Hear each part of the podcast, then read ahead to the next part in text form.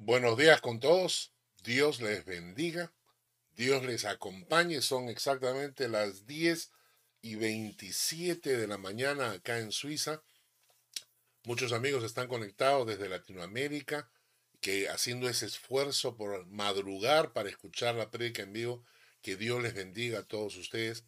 El día de hoy tenemos un, un tema interesantísimo, basado en el Salmo 35. Pero antes de entrar al Salmo, quiero contarles una anécdota que escuché y que me, llamó mucho la atención. En nuestros países en Latinoamérica, todo lo que es lo que tiene la costa al Pacífico, estoy hablando de Chile, estoy hablando de Perú, estoy hablando de Ecuador, tenemos una fauna marina riquísima, estamos acostumbrados a comer pescados, mariscos, porque básicamente el, el mar del Pacífico en esta zona de Sudamérica es un mar virtuoso, es rico, rico, rico en todo tipo de peces. Y hay alguien que los barcos japoneses y chinos, que también comen mucho, especialmente harina de pescado, pero muchos, especialmente en Japón, barcos gigantescos, vienen a las, las aguas del Pacífico para pescar. Y pescan en forma arrastreras, se van arrastrando cantidad de pescado y que luego llevan hasta sus países. El trayecto para ir desde el Pacífico hasta Japón, por ejemplo, puede durar varias semanas. ¿Y cuál era el problema? El problema es que cuando llegaban a puerto y descargaban el pescado para consumo humano, resultaba que el pescado tenía un sabor eh, especial, un, sabor raro, no era un sabor fresco de pescado fresco, sino que tenía un, sabor medio, medio como malogrado. Aunque estaban vivos y muchísimos peces habían muerto por la cantidad de peces que los tienen acuñados en esas eh, bodegas de, los, de estos eh, barcos pesqueros, y no sabían qué hacer, porque llevar toda esa cantidad de pescado y para que no se pueda consumir por el sabor. Y entonces no sabían qué hacer y comenzaron a indagar, e investigar. Y encontraron a un marino, un señor ya mayor, anciano. Y entonces fueron a consultarle y le preguntaron si él imaginaba alguna solución posible. Y él dijo, muy interesante la respuesta, dijo, lo que tienen que meter en la bodega donde traen a los pescados, tienen que meter un tiburón pequeño. Un tiburón pequeño. Y entonces la gente, ¿qué? ¿Un tiburón pequeño? ¿Por qué? Porque ese tiburón pequeño se comerá algunos pescados, pero su sola presencia hará que los pescados estén en movimiento escapando de él. Y él, el estar en movimiento hará que, que la carne de esos pescados sepa a fresca cuando llegue a puerto. Es decir, el tiburón iba, sí es cierto, iba a comerse algunos pescados, pero no se podía comer a todos esos pescados, ¿no? Y entonces el resto de pescados, al sentir la presencia del tiburón, se movían, huían y los mantenía activos. Qué ilustración interesante. ¿Por qué Dios en nuestras vidas permite de tiempo en tiempo algún tiburón, porque por medio del tiburón mantiene nuestra fe despierta. Las pruebas, las dificultades, las adversidades mantienen nuestra, nuestra fe activa, nos mantiene despiertos, no permite que nos durmamos. Por eso es que a veces Dios permite las pruebas y las dificultades. Y de eso vamos a hablar hoy día cuando estudiemos el Salmo 35. Abran, por favor, su Biblia en el Salmo 35. El Salmo 35, por favor. El Salmo 35 es un salmo interesante. Es un salmo que habla acerca de las dificultades de David. Ya todos conocemos la historia. David era un simple pastor de ovejas, el último de siete hermanos. ¿no? Eh, no, no era nadie en especial, pero tenía un gran corazón por Dios. Y entonces este David, que tenía una vida tranquila, una, una vida eh, bastante relajada, solamente tenía que cuidar de las ovejas, un día va a buscar a sus hermanos que estaban en pie de guerra frente a los filisteos, se encuentra contra Goliat, las frases de este hombre Goliat que tenía 3 metros 40 de estatura, frente a él que era un hombre bajito de un metro 65 aproximadamente. Entonces él se enfrenta a ese gigante y con, con una piedra y con su onda lo, lo mata, le clava la piedra en la frente, le abre el cráneo y el gigante cae y luego él corre y con la misma espada del gigante lo decapita. Y esto lo hace famoso lo hace grande, ¿no? David llega a ser uno de los generales del rey Saúl. Y todo iba viento en popa, todo iba viento en popa. Hasta que Saúl es desechado de Dios por desobediente, por no hacer las cosas que Dios le había ordenado, y entonces es desechado. Y el profeta Samuel le dice a Saúl, que ya Dios se ha buscado alguien que lo va a sustituir como rey. Cuando Saúl se entera, se da cuenta que es David el que Dios ha escogido para sustituirlo como rey, empieza una persecución para tratar de matarlo. Y así David se va a encontrar perseguido, perseguido de muerte por este rey Saúl que había sido desechado. Pero no era por su culpa. David no había hecho nada. En el mismo Salmo, si ustedes leen en el versículo 7, el Salmo 35, versículo 7, dice, por ejemplo, sin causa escondieron para mí su red en un hoyo.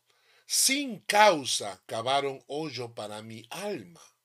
Y en el versículo 19 dice, no se alegren de mí los que sin causa son mis enemigos, ni los que me aborrecen sin causa guiñen el ojo. David dice que, que no tiene culpa, no es por su causa, porque si tuviéramos problemas por nuestro carácter, o tuviéramos problemas porque cometemos errores, bueno, es entendible, decimos, bueno, estamos cosechando nuestras faltas. Pero David reconoce y dice, no hay causa alguna por la cual me estén persiguiendo. Soy inocente de todo esto. Sin embargo, su vida seguía amenazada. Y es más, en lugar de portarse mal con esta gente que lo perseguía, el mismo David dice que él los trataba como amigos. En el Salmo 35, versículos 11 al 14, nos dice, se levantarán, se levantan testigos malvados de lo que no se me pregunta. Me devuelven mal por bien para afligir a mi alma. Pero yo, cuando ellos enfermaron, me vestí de silicio, afligí con ayuno mi alma, y mi oración se volvía a mi seno. Como por mi compañero, como por mi hermano andaba, como el que trae luto por madre enlutado me humillaba. O sea, frente a sus enemigos, frente a la gente que lo estaba persiguiendo, David devolvía bondad por maldad. Dice, cuando ellos se enfermaron me vestí de silicio, afligí con ayuno mi alma y mi oración se volvía en mi seno. Él se preocupaba, estaba angustiado cuando sus enemigos se enfermaban y oraba por ellos dice, mi oración se volvía a mi seno. Él oraba, intercedía por estos enemigos que lo querían matar. Versículo 14 dice que los trataba como compañeros, como si fueran hermanos. Qué interesante. David, perseguido sin causa. Lo quieren matar no por algo que él haya hecho, sino porque Dios lo había escogido para sustituir a Saúl y él devolvía bien por mal. Este salmo nos habla de estos sufrimientos de David. Quiero que me acompañen para leer los versículos 1 al 3. Salmo 35, versículos 1 al 3. Disputa, oh Jehová, con los que contra mí contienden. Pelea contra los que me combaten. Echa mano al escudo y al pavés, y levántate en mi ayuda. Saca la lanza, cierra contra mis perseguidores. Di a mi alma, yo soy tu salvación. En estos primeros tres versículos, David nos expresa cuál es su oración. Disputa, oh Jehová, contra los que contra mí contienden. Pelea contra los que me combaten. Echa mano al escudo y al pavés y levántate en mi ayuda. Saca la lanza. Cierra contra mis perseguidores. Esta es la oración de un hombre que sabe en qué Dios ha creído y que Dios pelea sus batallas. Definitivamente, alguien que ora de esta manera es alguien que le está diciendo a Dios, Dios, encárgate tú de mis peleas, encárgate tú de mis batallas, disputa, oh Jehová, contra los que contra mí contienden. Tú enfréntate a ellos, pelea tú contra los que me combaten. Echa tu mano del escudo, levántate en mi ayuda, saca la lanza, cierra contra mis perseguidores. Qué impresionante la oración de un hombre que sabe el Dios en quien ha creído y por eso le pide a ese Dios que pelee sus batallas. Impresionante. Y la pregunta que yo me hago aquí es, ¿no se supone que David era un hombre conforme al corazón de Dios? Punto uno. ¿No se supone que, que él ha sido escogido por Dios para sustituir a Saúl? ¿Por qué Dios no interviene y le viene un ataque al corazón a Saúl, ¿no? Y Saúl se muere y entonces eh, David entra a formar a ser el rey de Israel y ya está, y se resolvió el problema. ¿Por qué David tiene que pasar por estas situaciones donde su vida inclusive está en peligro? ¿Por qué? ¿Acaso no era un hijo escogido de Dios para planes y proyectos especiales? Sí, pero no importa, y aquí es la enseñanza, no importa cuánto ames al Señor, nuestro carácter tiene siempre que ser purificado, porque todos nosotros tenemos aspectos de nuestro carácter que tienen que ser forjados. Todos estamos en proceso de perfección y la adversidad forja el carácter.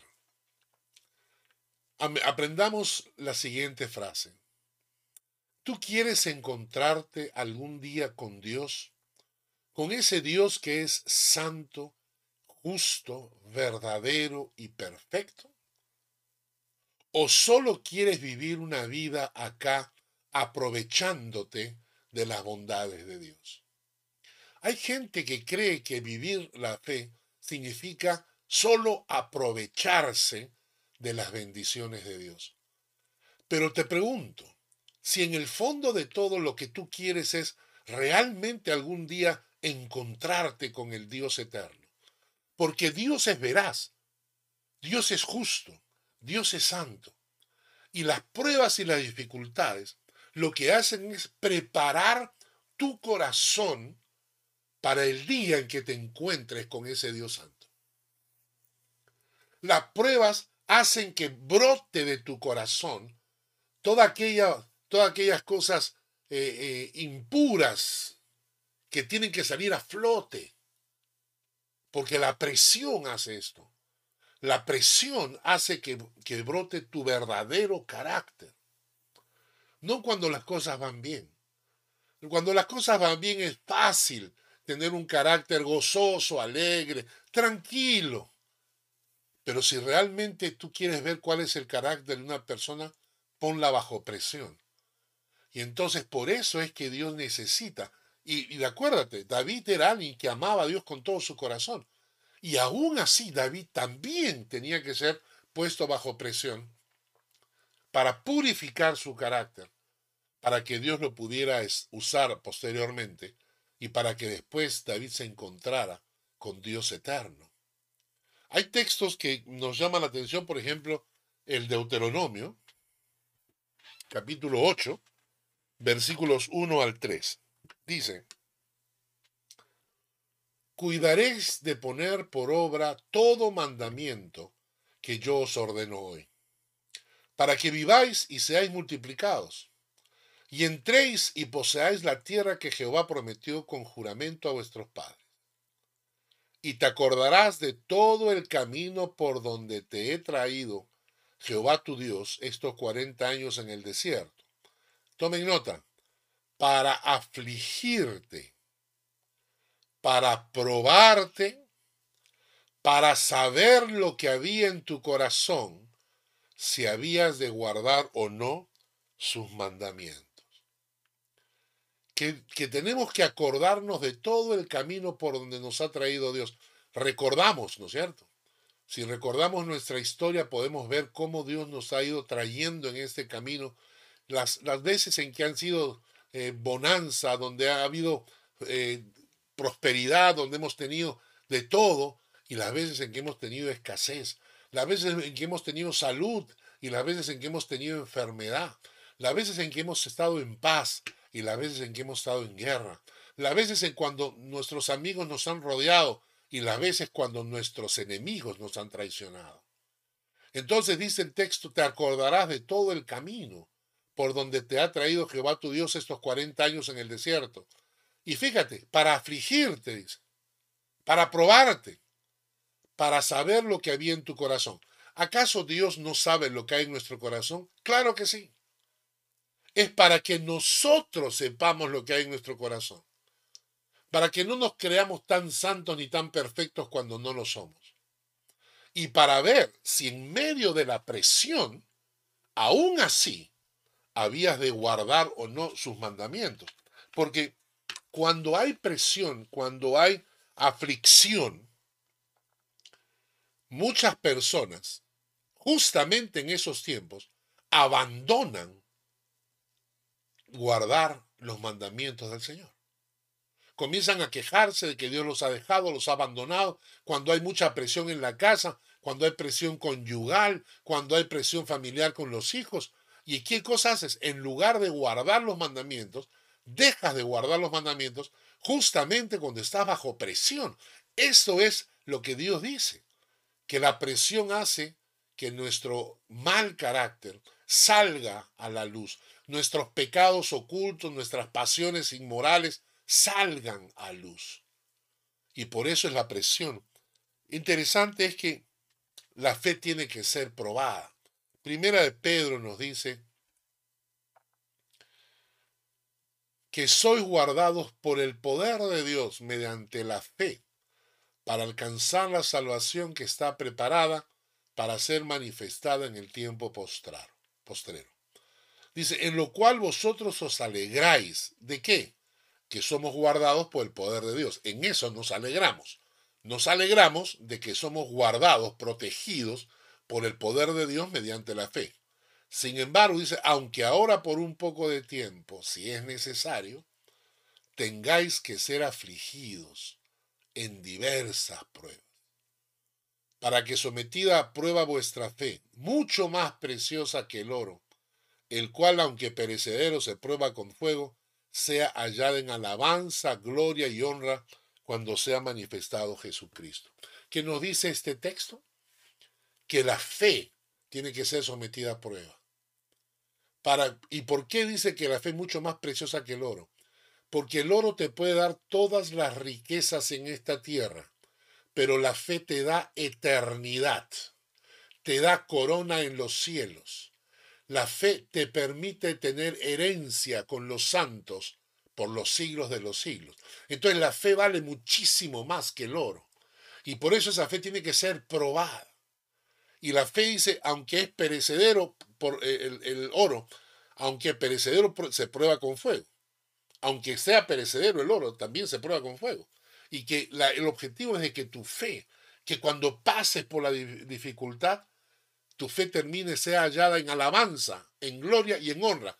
Y no seas terminando quejándote y renegando, pecando, ofendiendo a Dios. Al revés, que tu fe pase por el fuego, salga purificada y cuando el Señor venga, encuentre tu fe en alabanza, en gloria, en honra. Ese es el objetivo de las pruebas que estás pasando. Las pruebas que estás pasando, lo que están tratando es de que tu fe pase por ese valle de sombras, por ese valle de tinieblas, y que al final, cuando el Señor venga, tu fe sea hallada en alabanza, en gloria, en honra.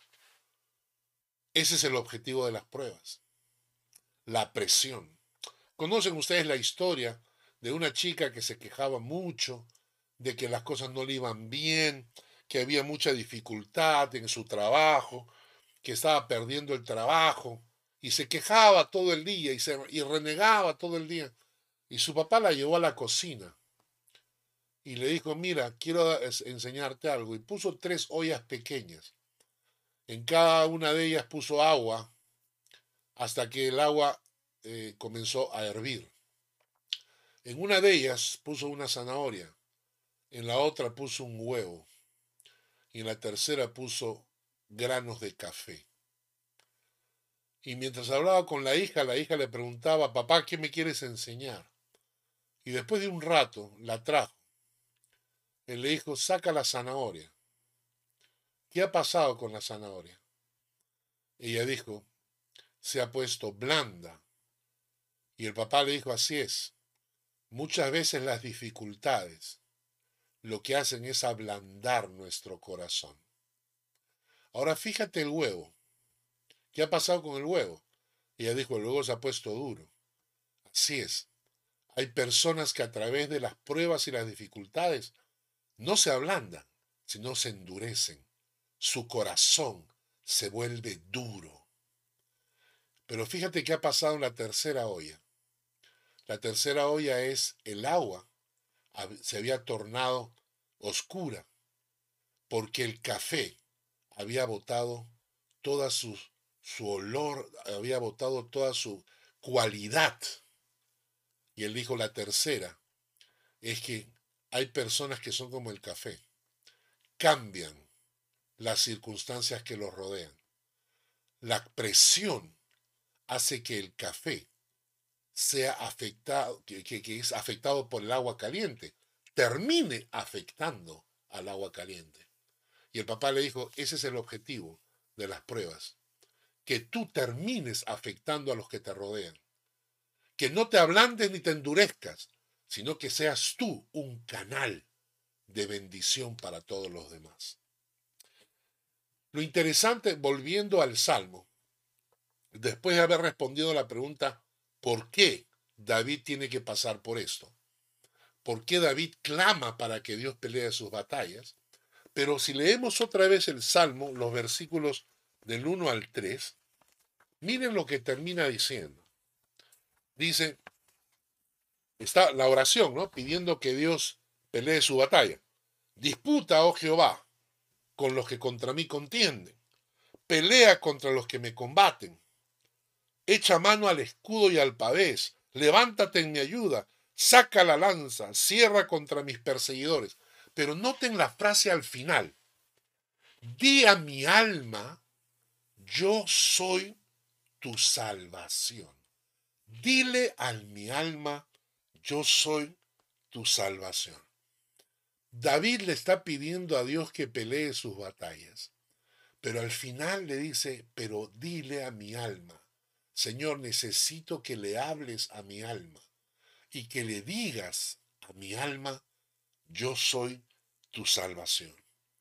Mi alma necesita escuchar que tú eres mi salvación. Es como los hijos cuando crecen. No importa la edad que tengan tus hijos, tus hijos necesitan escuchar que los amas. Y recuerdo con mis hijos cuando eran pequeños nos abrazábamos y yo les decía, te quiero, a cada uno de ellos. Y ellos me decían, yo te quiero más. Y yo les decía, no, no, yo te quiero más porque yo soy más grande. Ahora ya son más grandes que yo, no puedo decir lo mismo. O la esposa o los cónyuges que necesitan decirse que se quieren. ¿Por qué? Porque tu alma necesita refrescar esos sentimientos. No basta con decir, ya se lo dije, ¿no? Sino que el alma necesita escucharlo para sentirse en paz. Y por eso David le pide a Dios y le dice, dile a mi alma, Señor, dile a mi alma que tú eres mi salvación. Necesito escuchar eso. Pero la Biblia no solamente dice eso. Mira, ve lo que dice la palabra. No solamente dice que Él es nuestra salvación. En Génesis 15 dice, después de estas cosas vino la palabra de Jehová a Abraham en visión, diciendo, no temas, Abraham, yo soy tu escudo y tu galardón. Ya nos ha dicho que Dios es nuestra salvación. Ahora Dios nos dice, yo soy tu escudo y tu galardón. En números 18, 20 dice, y Jehová dijo a Aarón, de la tierra de ellos no tendrás heredad, ni entre ellos tendrás parte. Yo soy tu parte y tu heredad, tu herencia, en medio de los hijos de Israel. Esto especialmente para los pastores, para los pastores que nosotros dedicamos nuestras vidas al ministerio y que durante nuestros ministerios no conseguimos ni casas, ni autos, ni tenemos cuenta llena de dinero, no tenemos nada porque dedicamos nuestras vidas al Evangelio, ahí a ellos Dios le dice, yo soy tu parte y tu heredad. En Isaías 41:10, no temas, porque yo estoy contigo, no desmayes, porque yo soy tu Dios que te esfuerzo. Siempre te ayudaré, siempre te sustentaré con la diestra de mi justicia. Isaías 41, 14. No temas, gusano de Jacob, oh vosotros los pocos de Israel. Yo soy tu socorro, dice Jehová, el Santo de Israel. David necesitaba escuchar estas palabras de parte de Dios. Y por eso Dios no puede estarlas repitiendo a cada rato para cada uno de sus hijos. Imagínate si cada vez que nosotros necesitáramos que Dios nos dijera esto, Dios tuviera que manifestarse o mandarnos un ángel. Y entonces, por eso es que las dejó escritas. Cuando David le dice a Dios, dile a mi alma, dile a mi alma que tú eres su salvación es porque emocionalmente David necesitaba escuchar la palabra de Dios, pero Dios las ha dejado escritas para todos nosotros. Y de tiempo en tiempo tenemos cuando te sientas mal, cuando te sientas angustiado, cuando necesites que tu alma escuche la voz de Dios, anda a su palabra. Y entonces lee lo que Dios ha dicho para ti. Dios ha dicho que Él es tu salvación, que Él es tu escudo y tu galardón, que Él es tu herencia, que Él es quien te esfuerza, que siempre te ayudará porque Él es tu Dios, que Él te sustentará siempre, que Él es tu socorro. Y entonces tu alma va a escuchar la voz de Dios y se va a fortalecer, porque tu alma está escuchando la palabra escrita que antes fue palabra verbal de parte de Dios. Entonces, cuando estás pasando por dificultades, anda a la palabra y escucha lo que Dios tiene para ti. Él es tu salvación. Dile a tu alma, Él es tu salvación. Dile a tu alma, Dios es tu socorro. Dile a tu alma que Dios siempre te ayudará, siempre te sustentará, porque es tu Dios. Dile a tu alma, Él es tu herencia. Fortalece tu alma en la palabra de Dios. Y como Dios dice, yo soy tu salvación, tu escudo, en respuesta, tú dile, y yo Señor soy tu siervo. Así como David en el Salmo 116, versículo 16, oh Jehová, ciertamente yo soy tu siervo, siervo tuyo soy, hijo de tu sierva, tú has roto mis prisiones. Qué precioso, ¿no? Tú te sientes angustiado y le dices, Señor, dile a mi alma que tú eres su salvación. Y Dios te lo dice. Y tú le contestas, tú eres mi salvación y yo soy tu siervo, Señor. Tú eres mi socorro y yo soy tu siervo, Señor. Tú eres quien me ayuda, quien me sustenta y yo soy tu siervo, Señor. Tú eres mi herencia en los cielos y yo soy tu siervo, Señor. Qué precioso. David entonces está pidiéndole a Dios que pelee sus batallas y que le hable a su alma. ¿Y por qué hace esto David? Porque esta era una enseñanza bíblica. Porque el hecho de que Dios pelee tus batallas no, era una, no es una promesa exclusiva para David. Es una promesa para todos los hijos de Dios. Quiero que leamos algunos textos que nos van a ayudar a entender la promesa que Dios tiene hacia sus hijos. Dios pelea tus batallas. En Éxodo 14, cuando Dios ha rescatado al pueblo de los egipcios, se encuentran frente al mar. Y atrás los egipcios vienen para esclavizarlos nuevamente. ¿no? Se habían liberado de la esclavitud del faraón pero el faraón no quiere dejarlos partir, así que viene con todo su ejército. Cuando Faraón se hubo acercado, los hijos de Israel alzaron sus ojos. He aquí que los egipcios venían tras ellos, por lo que los hijos de Israel temieron en gran manera, y clamaron a Jehová, y dijeron a Moisés, ¿no había sepulcros en Egipto que nos has sacado para que muramos en el desierto? ¿Por qué has hecho así con nosotros que nos ha sacado de Egipto? ¿No es esto lo que te hablamos en Egipto diciendo, déjanos servir a los egipcios? ¿Por qué mejor nos fuera a servir a los egipcios que morir nosotros en el desierto? Se queja la gente porque siente que los egipcios lo van a matar. Y Moisés le dijo al pueblo, no temáis, estad firmes y ved la salvación que Jehová hará hoy con vosotros. Porque los egipcios que hoy habéis visto nunca más para siempre los veréis. Jehová peleará por vosotros y vosotros estaréis tranquilos. Qué promesa preciosa cuando Dios cuida de su pueblo. Dios es el mismo ayer, hoy y por los siglos. Y lo que le dijo Dios al pueblo de Israel te lo dice a ti ahora. No temáis, estad firmes, ved la salvación que Jehová hará hoy con vosotros. Versículo 14. Jehová peleará por vosotros y vosotros estaréis tranquilos. Jehová peleará por vosotros y vosotros estaréis tranquilos. Pero un momento, ellos tenían que hacer algo, ¿no? Versículo 15. Entonces Jehová le dijo a Moisés, ¿por qué clamas a mí? Di a los hijos de Israel que marchen.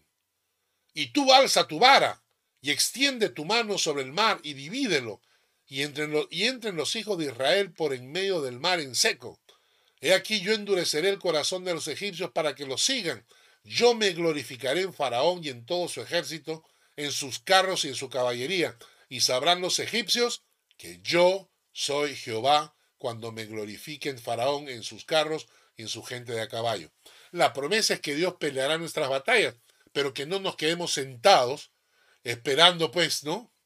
Como sonsos. Entonces Dios le dice a, Moisés, oye, sí, yo pelearé por ustedes, sí, pero dile al pueblo que camine, que se levante, que vayan. Y tú extiende tu mano y abre, abre el mar, que por ahí van a pasar. Y esa es la, complicidad entre la promesa de Dios y la obediencia del hombre. El hombre caminando, obedeciendo el mandato de Dios y Dios haciendo milagros, luchando por nosotros. Qué precioso, ¿no? Estás enfermo, pues anda, anda al médico que te atienda. Pero Dios está luchando tu batalla. ¿Tienes un problema en el trabajo? Pues trate de solucionarlo, pero Dios luchará tu batalla. Es decir, no te quedes sentado, haz algo, anda, camina. ¿No? Y le dice a Moisés, extiende tu mano, abre el mar. Pero no te olvides que todo lo que tú hagas no sirve mientras no entendamos que Dios es el que lucha tus batallas. Inclusive con los doce espías. Este es un pasaje precioso también. Dice, cuando llegaron a la tierra prometida, mandaron unos espías, los espías regresaron y asustaron a la gente. Le dijeron, la tierra es preciosa, la tierra prometida que Dios nos ha dado es preciosa. Pero hay unos gigantes increíbles, y uy, ¿sabes qué? Ahí nomás quedamos. Y dice versículo 22, Deuteronomio 1.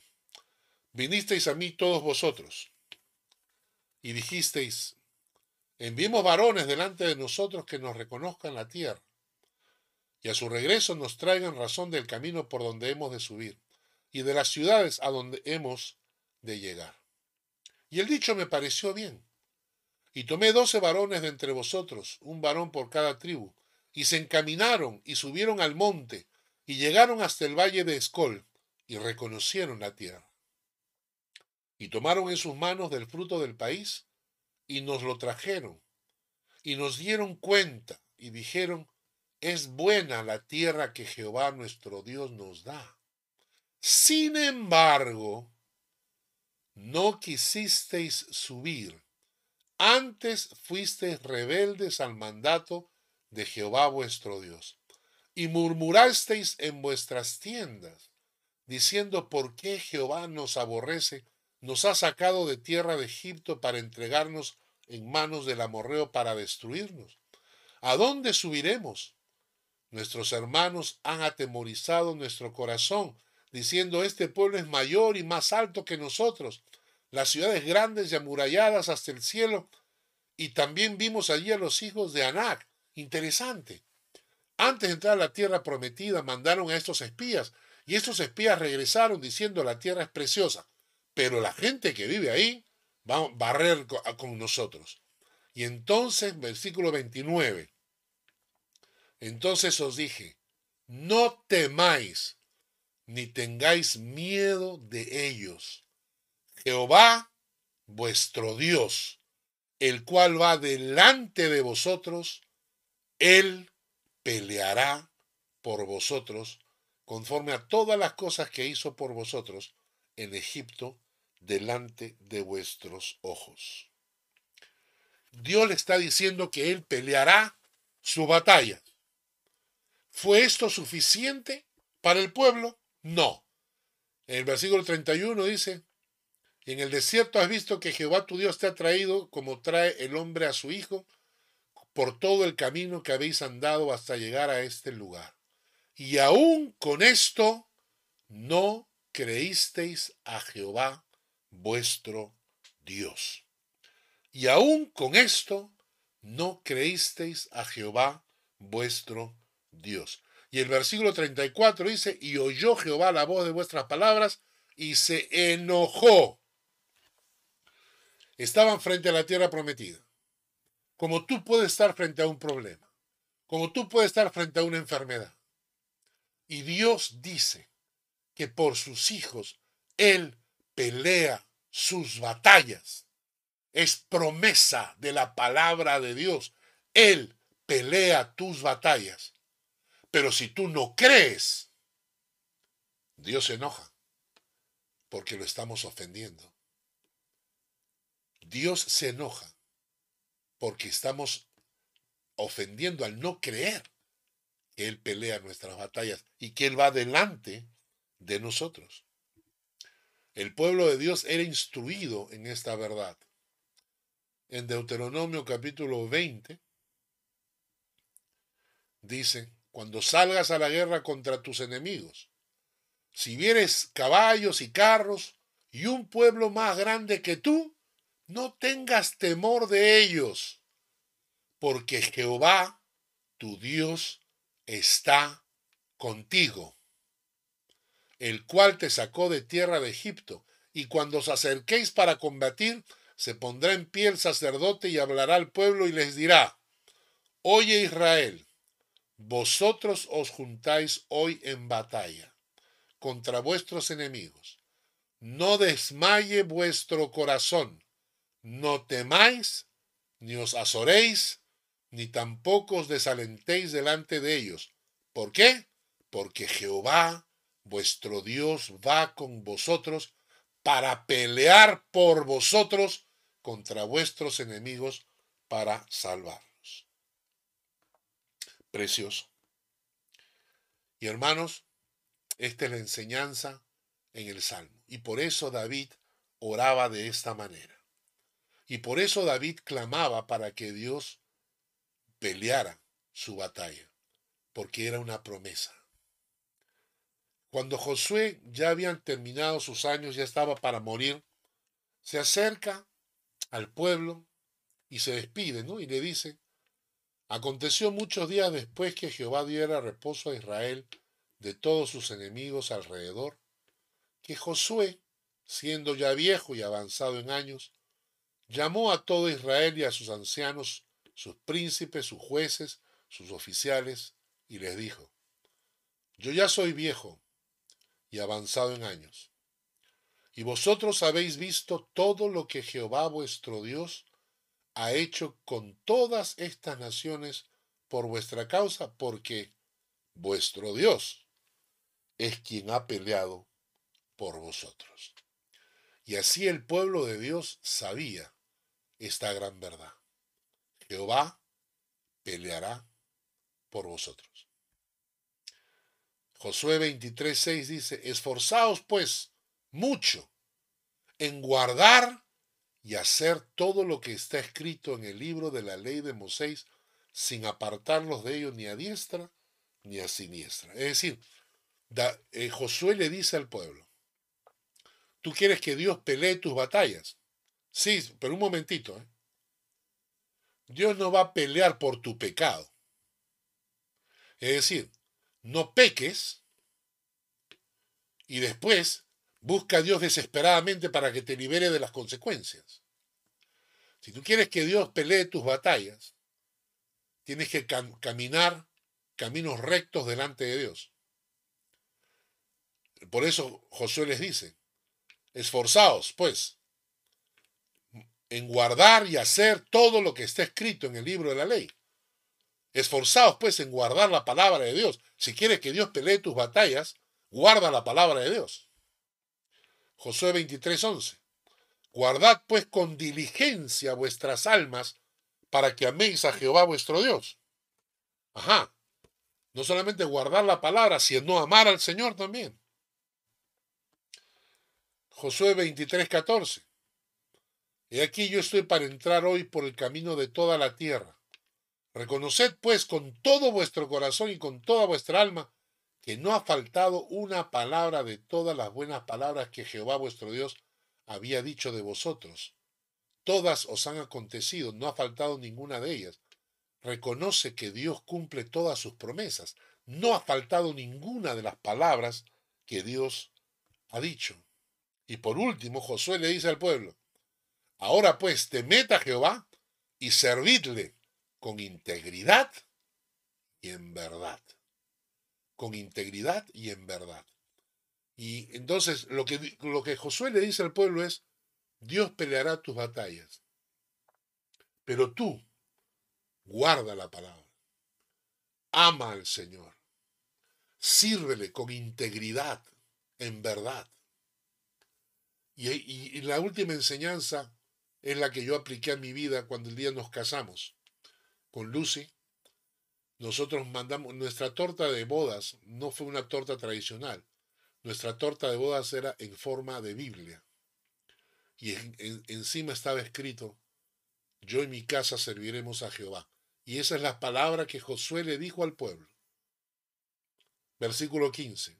Y si mal os parece servir a Jehová, escogeos hoy a quien sirváis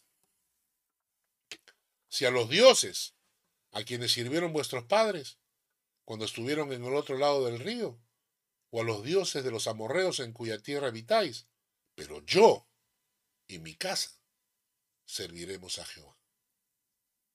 Es decir, lo que Josué le dice acá a la gente es, a mí me importa un pepino si, tú, si ustedes van a obedecer a Dios o no, si ustedes quieren andar la vida, vivir la vida, la fe como les da la gana, si ustedes quieren ser creyentes con la fe fría, si ustedes quieren eh, abandonar el camino del Señor y dedicarse a pecar, a mí no me interesa lo que ustedes hagan, porque yo y mi casa serviremos a Jehová.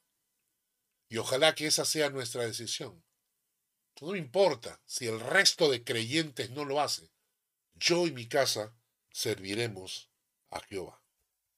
Quiero terminar con un texto de Ezequías, palabras del rey Ezequías.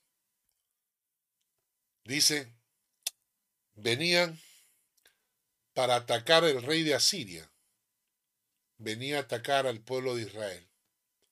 Y Ezequías era el rey de Israel. Ezequías se para delante de la gente y dice lo siguiente. Esforzaos y animaos. No temáis, ni tengáis miedo del rey de Asiria. Y ahí en lugar del rey de Asiria pon lo que tú quieras. Ni tengáis miedo de la enfermedad, ni tengáis miedo del trabajo, ni tengáis miedo de las, de las adversidades. No tengas miedo, pon ahí el, nombre de lo que tú tienes miedo. Dice, no tengáis miedo del rey de Asiria ni de toda la multitud que con él viene, porque más hay con nosotros que con él.